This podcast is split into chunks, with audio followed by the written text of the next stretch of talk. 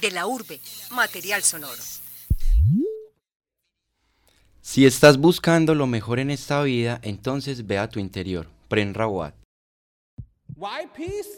¿Por qué la paz? El mundo te dirá, esto es lo que el mundo necesita, esto es lo que el mundo necesita. Pero 7 mil millones de personas sobre la faz de la Tierra piden a gritos una sola cosa, tener paz. La paz no significa ausencia de guerras.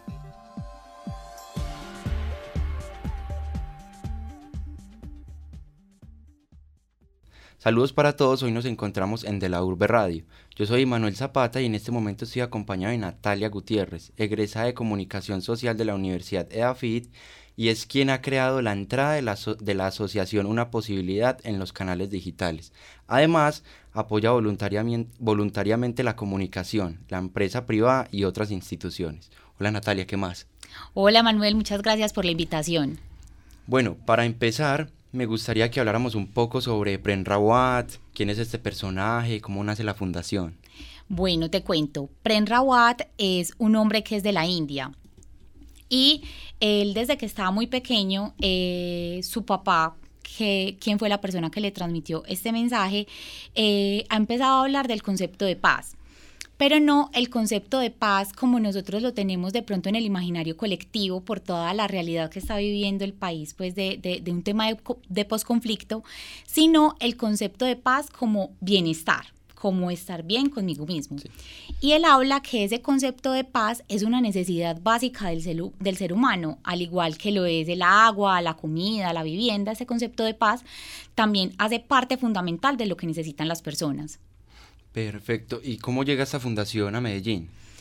Bueno, te cuento que eh, me voy a volver entonces un poquito. Pren Rawat eh, a los 14 años se va a vivir a Inglaterra y de Inglaterra pasa a Nueva York y en Nueva York se encuentra con un grupo de personas. Mm, y dentro de ese grupo de personas había una persona colombiana de Barranquilla que se trae el mensaje para acá, para Colombia. Pero también, y esto es muy bonito porque todas estas historias pues ocurren más o menos a finales de los 60, principios de los 70, eh, hay otra persona que conocemos que estaba pues como en una búsqueda, apenas termina su universidad, estaba como en una búsqueda, paz interior, conoce el mensaje de Pren Rawat y empieza eh, a replicarlo en la biblioteca pública piloto. Y también tenemos la historia de otra persona eh, que también es algo muy bonito porque la nieta de este señor ya se es parte del colectivo de voluntarios, que nos cuenta que más o menos en el año 69 él ya tenía tertulias en el centro de Medellín donde se hablaba del mensaje de Pren Rawat. Entonces, como identificar un momento, una persona, una fecha de la llegada de la a Medellín no es tan fácil, pero fue más o menos en principios de los 70, finales de los 60 y, y así, por casualidad, por azares de la vida. Pero, o sea, que son casi 50 años más o menos alrededor que se está difundiendo este, este mensaje de, de paz. ¿Lo puedo tomar como paz personal? Sí, lo puedes tomar como paz personal.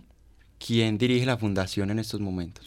¿O es un colectivo o una persona sola? La, la, Fundación Pren Rawat es una fundación que tiene presencia en 80 países. Eh, el núcleo central, por así decirlo, está en Estados Unidos. Pren Rawat vive en Estados Unidos y él todavía pues va por todo el mundo y él está a la cabeza y, tiene un grupo, digamos, como cualquier empresa o administrativo que se encarga de, manejar, digamos, que toda esta parte logística que implica que él vaya a tantas partes.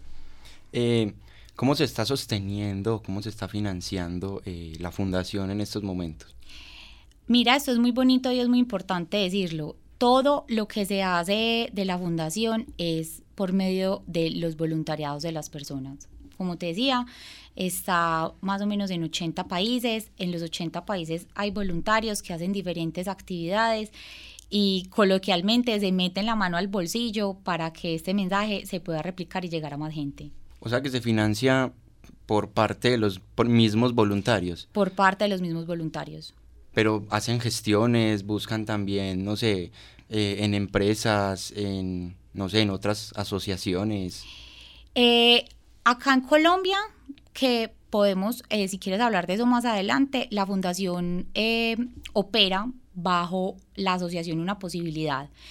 Y acá en Colombia al menos hemos empezado a, tocar la puerta a la empresa privada, a decirle, venga, ayúdenos con esto, conozca el mensaje, porque, no, o sea, la, idea de la, de la, fundación es que el mensaje lo conozca muchísima gente, entonces, digamos que, que, es una, algo chévere en dos vías, uno, porque podemos llevar el mensaje a la empresa privada, a los empleados o a quien la empresa lo determine, y dos, esas colaboraciones o esas donaciones que ellos nos hacen nos permite poder llegar a poblaciones vulnerables a las cuales pues necesitamos presupuesto y que de otra manera no podríamos llegar. A ver, antes de, tocar esto de, la asociación, una posibilidad, eh, hablaste de unos voluntarios. Eh, ¿Cuántos voluntarios tiene la fundación? Eh, no sé, más o menos cómo está conformada. Bueno, la Fundación Prenrabat como tal, atinarle un número es muy complicado, porque como te decía, o sea, es gente en 80 países haciendo esfuerzos, haciendo cosas. Acá en Colombia, eh, que conozcamos, podemos hablar más o menos de unas 150 eh, personas, pero es muy lindo porque eh, regularmente nos llegan casos de personas que han conocido el mensaje y es tocando la puerta, hey, yo lo quiero replicar, lo quiero hacer en tal parte. Entonces, digamos que, que ahí vamos sumando de a poco. Teniendo en cuenta que la suma de voluntarios es la que hace posible, y ya llegando al grano, la, la asociación, la posibilidad, la que hace posible esta asociación, ¿Cómo está organizada eh, esta asociación? ¿Qué programas tiene? ¿Cómo es ese vínculo con la gobernación? Porque por ahí eh, estaba leyendo y en las conversaciones que teníamos eh, hay un vínculo con la gobernación. ¿Cómo se da esto? ¿Cómo funciona? Bueno, te cuento, la asociación en, en, Colombia tiene voluntarios en diferentes ciudades, en Medellín, en Barranquilla, en Ibagué, en Cali, en Cartagena, eh, hay en muchísimas ciudades pues como voluntarios. Eh, una, digamos que focos del trabajo que se hace con la Fundación Prenrabada a nivel internacional y que Colombia no es la excepción, son las cárceles. Eh, son las cárceles donde se lleva pues este mensaje. Este mensaje está enmarcado en una actividad, por así decirlo, que se llama el Programa de Educación para la Paz o el PEP, así lo llamamos, que es una jornada que se hace hablando de 10 temas que tienen que ver con esa paz interior, apreciación, valoración, unos temas que tienen que, ver con el ser. Entonces, el PEP eh, se ha estado llevando a diferentes personas, o sea, a cárceles, a población vulnerable y como tú lo decías, en este momento tenemos eh, una alianza de voluntades con la gobernación de Antioquia que nos ha permitido llevar a, llegar a diferentes instituciones educativas del departamento. Pero explícame qué, qué, qué quieres decir con alianza de voluntades. Bueno, te cuento este acuerdo de voluntades. Pren Rawat eh, estuvo hace casi ya dos años acá en Colombia, eh, y en todo este marco del tema del posconflicto. Entonces, em, sabemos pues que el, que el posconflicto es un reto que no solamente tiene el gobierno, sino que también eh, tienen las personas. Y acá es muy importante hacer claridad en esto y es porque el mensaje de Pren Rawat carece absolutamente de cualquier ideología religiosa o política. O sea, esto es para cualquiera, para un católico, un cristiano, un musulmán, el que piense cualquier cosa política, esto es para cualquiera. Pero como el mensaje es tan bonito y habla del ser, en este momento que Pren Rawat visita Medellín, eh, se firma esta alianza de voluntades entre la gobernación y la Fundación Pren Rawat, donde dicen lo siguiente. Nosotros como gobernación de Antioquia vamos a abrirles a ustedes la puerta Fundación Pren Rawat para que tengan vía libre y acceso a los colegios de nuestro departamento, para que vayan allá a realizar el PEP. Y a nosotros como fundación eh, ya tenemos que empezar pues como a gestionar esa logística y esos recursos para poder llegar a todas estas instituciones educativas. Y eh, se ha empezado, o en, su momento se, empezó eh, visitando las instituciones educativas de las áreas más vulnerables o de las áreas que de las zonas que habían sido como más tocadas por la violencia. Sí, vamos por partes. Me hablaste de unos programas que se hacían en las cárceles y otro con los docentes. Me gustaría empezar con, el de los docentes porque me parece muy interesante el tema educativo en, en las instituciones, en los colegios. ¿Por qué iniciar directamente con ellos y no, por ejemplo, con los papás, con los acudientes o directamente con los mismos estudiantes que son los que finalmente van a recibir el mensaje de PREM? Mira, eso te lo resumo en una frase que inclusive es de una profe del municipio de La Ceja, en el cual inclusive esta misma semana estuvimos haciendo un PEP que decía, nosotros somos la herramienta de construcción. Y es porque un profesor, sobre todo en un municipio que está tan apartado de tantas cosas, se vuelve como ese validador, como esa herramienta al que los jóvenes les, le, hacen caso, el que los papás le hacen caso, es un validador de información. Entonces, eh, es más estratégico, o digámoslo de esa manera, poder llegar a estos docentes y que ya ellos libremente tomen la decisión de decir si lo quieren replicar con sus estudiantes, con sus comunidades o no. Exacto. Entonces, ¿por qué con los docentes? Porque los docentes hacen parte importantísima del tejido social y cultural de, una población. ¿Y qué, qué dinámicas o qué, o, qué charlas se le dan a los docentes? ¿Qué les cuentan? ¿Qué les comentan? ¿Qué, se hace con ellos? Mira, el, PEP, el Programa de Educación para la Paz, está estructurado en 10 temas. Estos 10 temas se dictan, por así decirlo, eh, con base en eh, videos, conferencias de Prem Rawat, en la cual habla de cada uno de estos temas, como te decía, por ejemplo, apreciación. Y posterior a eso, hay un facilitador pues obviamente dirigiendo toda la actividad y posterior a eso el facilitador hace alguna actividad, eh, hace alguna intervención que ayuda a que la persona como que le haga clic a esa información según su contexto y su momento de vida. Eh, también, si han relacionado directamente con estudiantes, pues la, la, han llevado directamente con estudiantes o simplemente ha sido con profesores, las dinámicas se hacen solamente con profesores, eh, ¿Cómo es eso? También hemos tenido la oportunidad de trabajar con, con estudiantes, sobre todo de grados décimos y once, y, y, es una experiencia muy bonita, o sea, todos los públicos son muy, muy diversos y cada vez que nosotros terminamos un PEP quedamos eh, impresionados como por la energía de la gente y obviamente pues, cuando vos trabajas con, con chicos de 14, 15, 16 años que tienen toda la energía del mundo, eso se nota en las actividades. Y Afortunadamente hemos tenido el común denominador, pues no solo con los jóvenes, sino también con los profes o con comunidades vulnerables a las que vamos, que a la gente le gusta el mensaje. Y siempre encontramos personas que dicen, yo quiero replicar. Pero quizás es porque el mensaje es, es ¿cómo lo digo? Es simple, es, es concreto y es muy coherente, porque es real lo, lo que él dice. Si vos querés generar paz a otros, eh, tenés que estar en paz con vos mismo, tenés que estar bien con, contigo mismo. Sí, inclusive Pren Rawat es muy insistente en decir, vea, yo a usted no le voy a enseñar nada que usted no sepa, simplemente se lo voy a recordar. Le voy a recordar que si usted se concentra y va a su interior, usted, se puede, usted puede estar tranquilo. Le voy a recordar que usted es valioso. Entonces, tienes razón, tal vez por eso es un mensaje tan, tan, tan acogible. Tan acogible, porque es que no nos están hablando aquí de nada súper complicado, de conceptos que no, que no conozcamos. Él nos está recordando lo que es ser ser humano. Y, la gente hace clic con eso y dice, sí. En medio, en medio de, este cambio de ambiente, por decirlo así, entre docentes y, y estudiantes, ¿qué diferencia notabas? ¿Qué, era lo que más eh, podrías llegar a resaltar, por ejemplo, de los estudiantes y, de los docentes a la hora de, recibir el PET? Algo que sea diferente, que tengan ambos grupos, ambos colectivos. Yo creo que la diferencia se da sobre todo en los momentos de vida y los contextos. Los jóvenes eh, lo tomaban siempre como muy para mí como persona, como tan chévere, esto me ayudó a crecer, tan bacano, no, este mensaje. Los docentes en su rol de docentes eh, son más dados a, su vocación de servicio. Entonces siempre es buscando como es muy chévere este mensaje y empezando a buscar ideas. Yo creo que lo puedo implementar en mi asignatura de tal o cual forma. Yo puedo que yo creo que puedo hacer esta actividad con mis chicos. Entonces digamos que esa es como la principal diferencia. Son los momentos de vida. El joven es me encantó para mí y el docente es me encantó para mí, pero también qué voy a hacer yo ya con esto.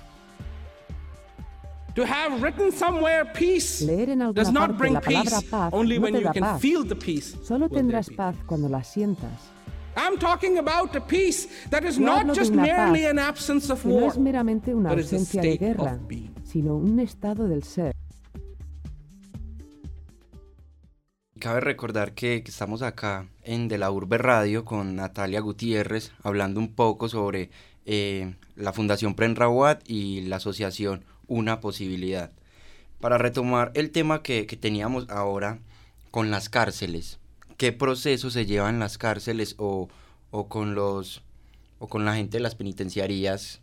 ¿Qué, hacen con ellos? ¿Es diferente el, el proceso con un profesor, con un estudiante, a alguien que está en la cárcel? Eh, claro que sí, es diferente. Es diferente en el sentido, digamos, como de la lúdica. El PEP es igual para todo el mundo. O sea, son los mismos 10 temas, eh, eh, es el mismo objetivo para cada tema, pero obviamente los públicos son muy diferentes y no ser lo mismo hablarle a unos profes, a unos chicos de 14, 15 años que a una persona que está privada de su libertad.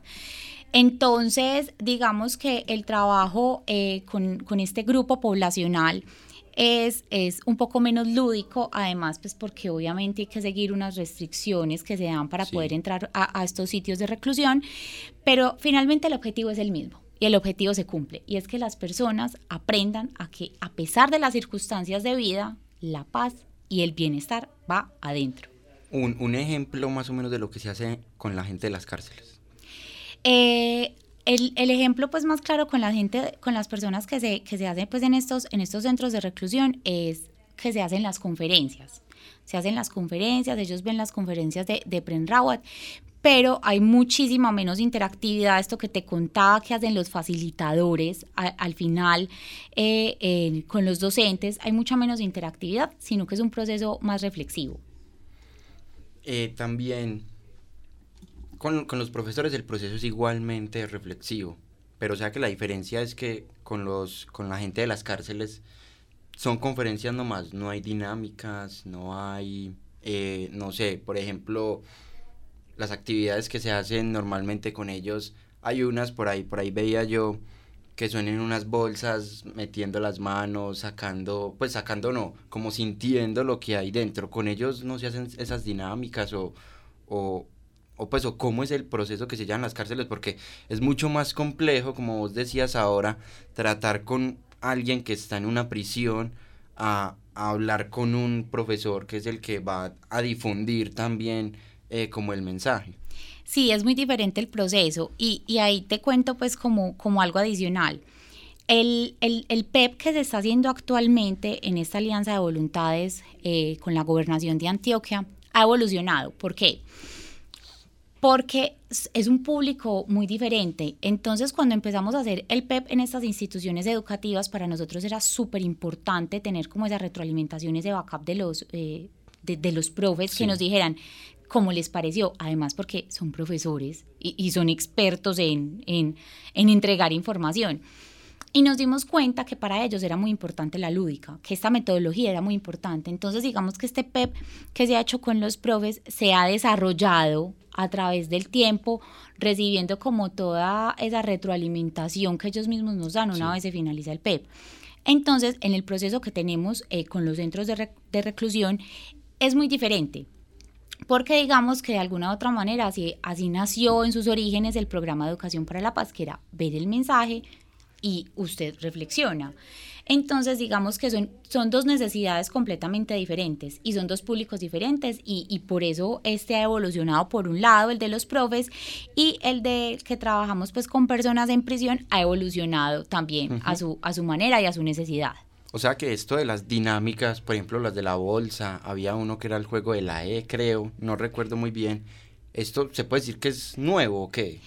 Sí, se puede decir que es nuevo y, ha evolucionado porque también como en la responsabilidad que nosotros tenemos como asociación una posibilidad, nosotros queremos que este mensaje pues llegue como de la manera adecuada a este público y nos hemos también como eh, ocupado de tener eh, estos facilitadores que sean personas pues como empáticas, muchas veces hemos llevado trabajadores sociales o psicólogos, personas preparadas eh, para hablarle a los públicos. Y ha sido también con estas personas que nos dicen, ve, en tal punto podríamos hacer esta actividad, siempre con el objetivo de poder digamos, reforzar el mensaje que se habla en la conferencia. Exacto, que la persona pueda hacer clic. A eso iba con el tema de los facilitadores o, los presentadores de, estas ideas, y es que si todos o, los que hayan deben ser psicólogos o, no sé, trabajadores sociales o cualquiera puede ir a presentar el mensaje. Obviamente que tenga eh, cierta preparación, que estudie el PET, que, que sepa de lo que está hablando esto es un mensaje como lo hablábamos ahorita, pues como tan bonito, tan, tan simple en su estructura, por así decirlo, que lo puede hacer cualquier persona. O sea, no necesita ser ni un psicólogo, ni un trabajador social, ni una persona pues con ciertas características para hacerlo. Lo importante es lo que tú dices, conocer el PEP. O sea, lo ideal es que hayas participado de un PEP, que lo hayas visto. Y nosotros tenemos una red de voluntarios eh, que, están pues como dispuestos para, para, para, apoyar a las personas que quieren replicar el PEP. Entonces, eh, lo que nosotros hacemos, nosotros tenemos eh, como eh, un canal abierto, que es un correo electrónico, que es asociación una posibilidad gmail.com. También está, estamos en Facebook y en Instagram como asociación una posibilidad. Y nos ha pasado que las personas quieren replicarlo, sobre todo como estamos llegando a tantos docentes que por lo menos en Antioquia ese, es nuestro eh, mayor grueso de público, dicen yo lo quiero replicar. Se ponen en contacto, digamos que le asignamos a un voluntario como vea usted, va a padrinar a esta persona. Y ya le empieza a entregar todos los materiales y le, le, empieza pues como a explicar más o menos la metodología. Y ya hemos tenido pues como algunas réplicas y es muy bonito porque nos empiezan a mandar las fotos, los mensajes, como todas estas expresiones. Eh, también los facilitadores pueden ser cualquiera en, en prisiones, en cárceles o allá sí tratan de llevar gente no sé, más capacitada o que pueda tratar con la mentalidad de algunos presos o con las aptitudes de alguno de ellos?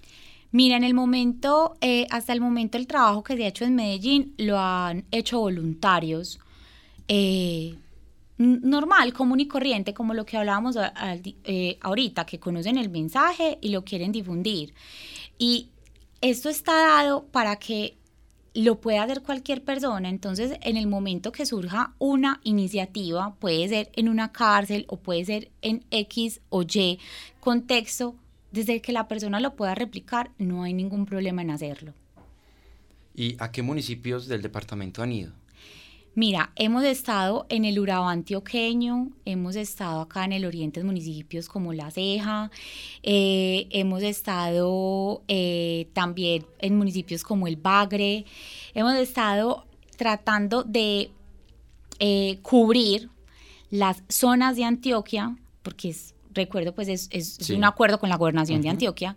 Ojalá pudiéramos hacer esto en todo el país, eh, donde más vulnerabilidad ha habido por la violencia. ¿Cómo, ¿Cómo ha sido la acogida de los maestros frente, frente al proyecto? Quizás algunos politizan esta idea de paz, quizás otros la reciben tal cual como se la transmiten, pero ¿cómo ha sido? Pues ellos cómo la, la, la han recibido, cómo la han percibido.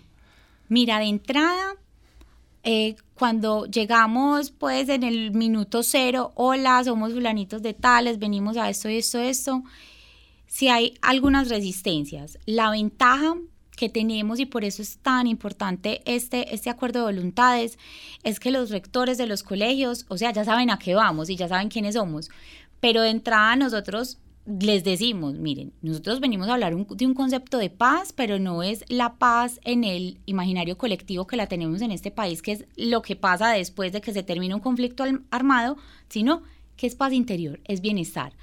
Y a medida que va surgiendo el PEP, que va transcurriendo y ellos van viendo las conferencias y lo que estamos haciendo, ya se terminan de desarmar y se dan cuenta que en serio esto carece absolutamente de cualquier ideología política.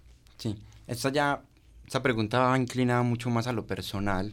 Me gustaría saber pues su opinión del por qué cree usted que es importante apostarle a, este, a esta paz interior, que es algo nuevo porque, pues digo yo nuevo porque eh, muy poca gente trata estos temas de, de bienestar personal, de calma eh, personal, calma interior. ¿Por qué es importante apostarle a estos temas, a, estos temas de paz? Mira, eh, y voy a aclarar, el, aunque ya lo dijiste súper bien en la pregunta, voy a aclarar a, a, respuesta. Esta respuesta es a título personal, como Natalia Gutiérrez. Sí. ¿Yo por qué le apuesto a esto? porque yo fui víctima. A mi papá lo mataron cuando yo era muy chiquita, yo vivía en Urabá, mi papá lo matan allá y, y uno crece con muchos dolores. Pero yo me empecé a dar cuenta de dos cosas. Una, que tenía que abandonar el papel de víctima, que sí, que sufrí un hecho doloroso, muy horrible, pero que toda la vida no me podía quedar teniéndome pesar. Y dos, que nada de lo que pasara, o sea, esta es mi posición, podrían coger a estas personas que mataron a mi papá, meterlos a la cárcel, hacerles cualquier cosa que te puedas imaginar, nada me lo va a devolver a él. Entonces a mí el único camino que me queda es estar bien yo, estar en bienestar y tratar de tomar esta experiencia para, para hacer que otras personas estén bien. Entonces, por eso yo creo que, que es importante el mensaje de paz, porque nada de lo que pase a, tu alrededor, o sea, ni el Estado, eh, ni cualquier proceso que, que, pueda, que pueda suceder, te va a devolver el bienestar. Eso solamente lo puede hacer uno mismo. Sí, pero, pero es muy complejo porque estamos en, pues, sumergidos o metidos en, en medio de, un entorno que es muy violento. ¿Cómo conseguir esa paz en, en medio de, de, un contexto tan violento como, como es el colombiano? Que toda, por decirlo, toda su historia ha sido violenta.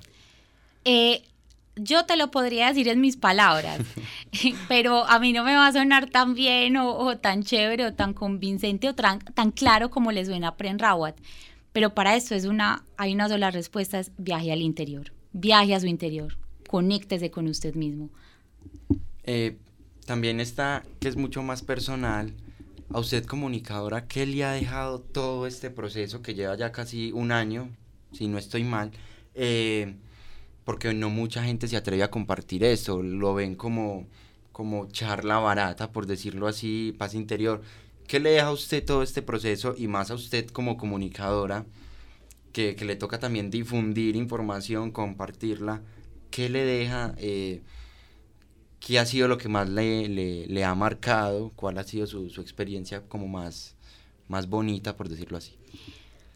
Eh, lo que más me ha dejado es que, que vale la pena, que, que, vale la pena como arriesgarnos a cosas diferentes, que todas las historias pueden ser, pueden ser contadas, que la, la verdad, yo creo, pues y también respondo a título personal, cuando uno está como en esta profesión, a veces uno se encasilla o tiene ciertos paradigmas, pero no, o sea, todas las historias pueden ser contadas, hay historias valiosas.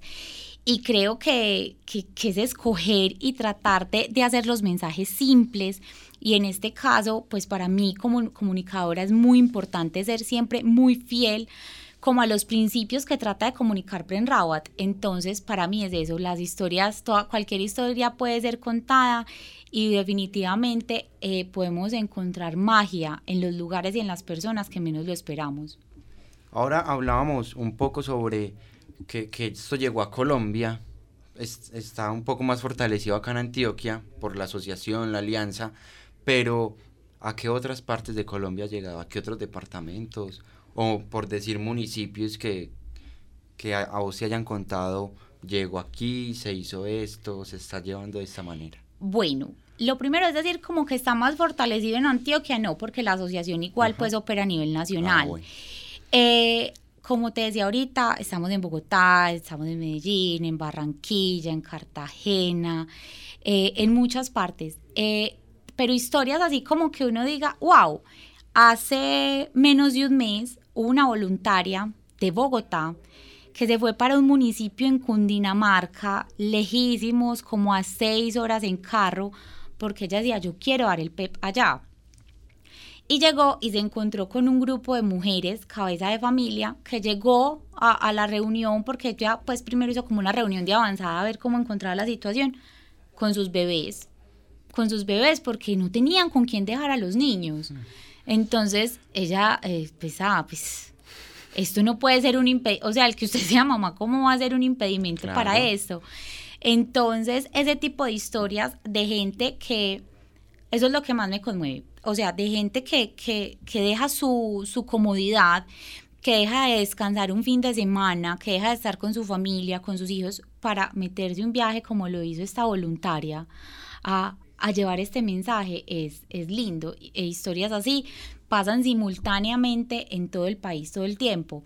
Eh, y nosotros estamos también haciendo internamente pues unos grandes esfuerzos para, para contarnos entre nosotros mismos estas historias y también pues ese, ese, está siendo como eh, el objetivo de nuestras redes sociales, es contarle a, la, a las personas de nuestra comunidad digital y a los voluntarios en todas las partes que de pronto un profe que replicó un PEP en el municipio en un municipio de Antioquia no sabe que esta voluntaria en el departamento de Cundinamarca hizo este esfuerzo. este esfuerzo. Entonces, esa, esa es la idea, como conectar todas estas energías bonitas.